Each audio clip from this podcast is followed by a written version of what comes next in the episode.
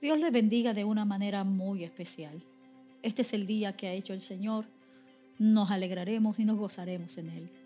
El libro de los Hechos en el capítulo 2 versículo 1 dice, cuando llegó el día de Pentecostés estaban todos unánimes juntos. Esta expresión nos impacta profundamente.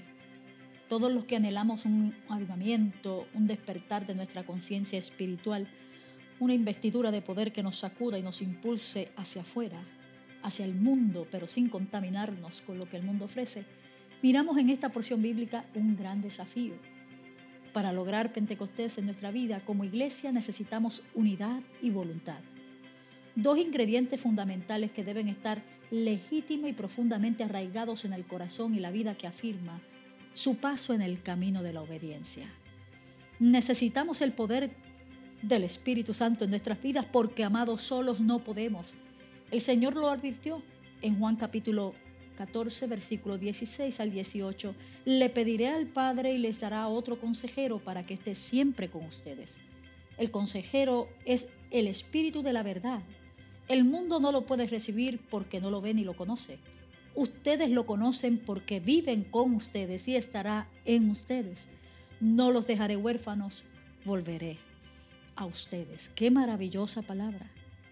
Para poder enfrentar el testimonio de la maldad, necesitamos estar vestidos y revestidos del poder del Espíritu Santo. Es fundamental confrontar dichas tinieblas con la verdad de Dios y su palabra.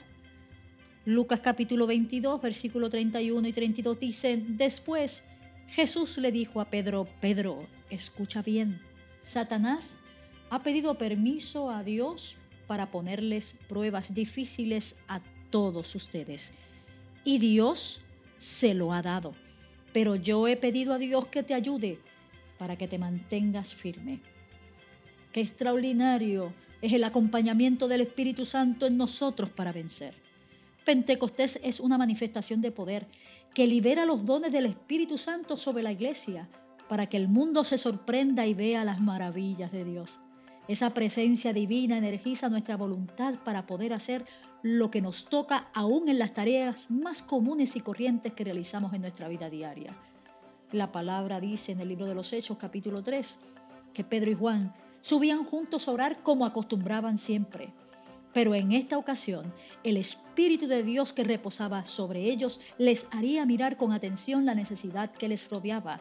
No solo mirarían la necesidad, sino que ofrecerían una solución hasta ese momento impensada. No tengo oro ni plata, pero lo que tengo te doy. En el nombre poderoso de Jesús de Nazaret, levántate y anda. Y yo creo que en el tiempo de hoy, esa manifestación de poder, ese Pentecostés, es necesario buscarlo. Esa experiencia de bautismo, de inmersión profunda, de encuentro y relación íntima con nuestro Dios. Que así nos ayude el Señor. Dios les bendiga.